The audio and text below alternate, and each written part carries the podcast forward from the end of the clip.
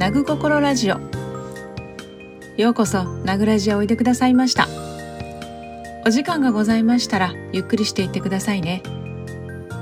泣いだ心に整えるゆったりとしたひとときをお付き合いくださいませ。アップルウォッチが届いて1週間ほど経過しました。1週間ほどではありますが使ってみた感想を今回のテーマといたします。一言で言えば便利な周辺機器ですね。私の中では Apple Watch って時計のカテゴリーだったんですがこれからは周辺機器ガジェットに移動させます。時間を知るためだけに何万も出せないと思ってました。前回 Apple Watch は iPhone を手首につけているようなものと考えればいいんじゃないかと申し上げてましたが少し違いました。手首につけているのは iPhone の別モニターですね。購入したのが SE の GPS モデルにしましたので iPhone がないともうどうにもどうにでもならない子ではあるんですが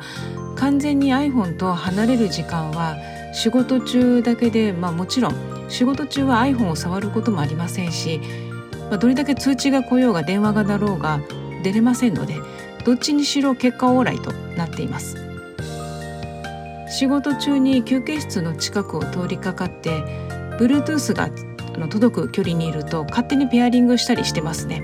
お通知来てるみたいな感じになりますアクティビティが意外と面白くて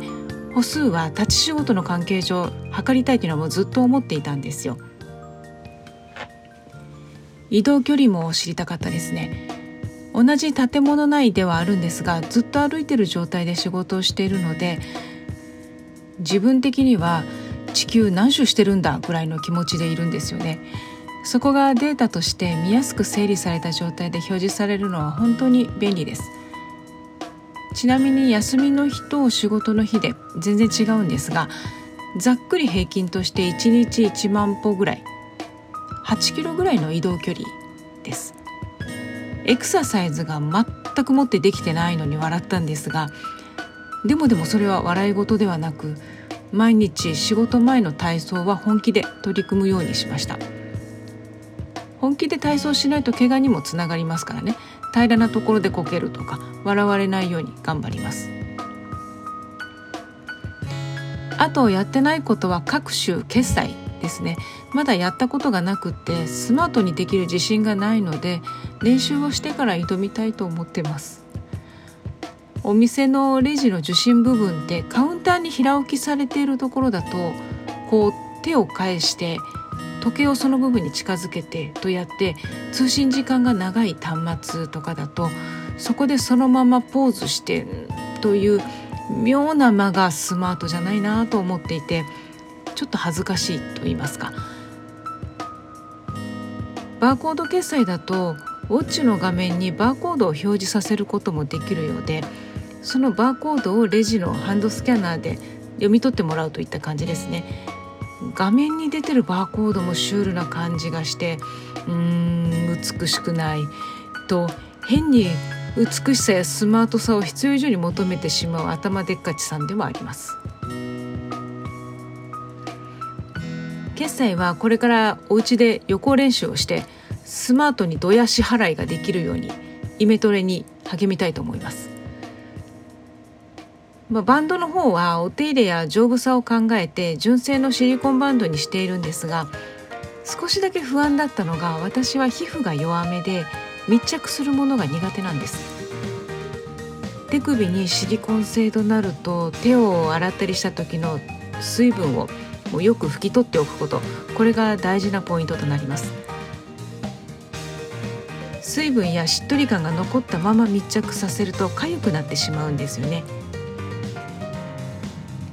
バンドはシリコンや金属製なら拭き取ってしまえばいいんですが革やファブリック製だと染み込んでいつまでも濡れているとそれこそずっとかゆい状態になってしまうのでこれはもう注意です。ただせっかくいろんな計測をしてくれてるウォッチなのでできるだけ手首に振りさせておいた方がいいだろうしブレスレットのようにスカスカさせていたら正確に測れないでしょうしね。なのでその辺りは少し神経質になってます。時々腕時計の場所をこう移動させてあげたりとかしてます。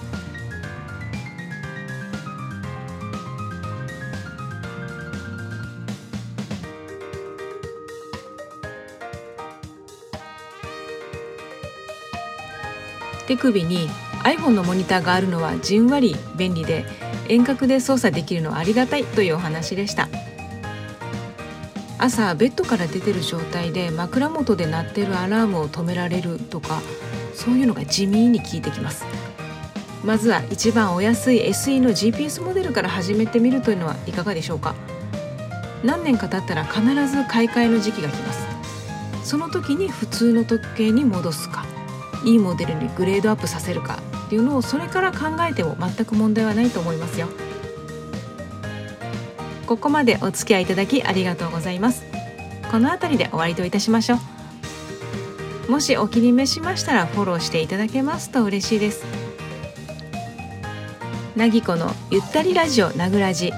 また次回もお会いいたしましょう。穏やかに全力でお待ちしております。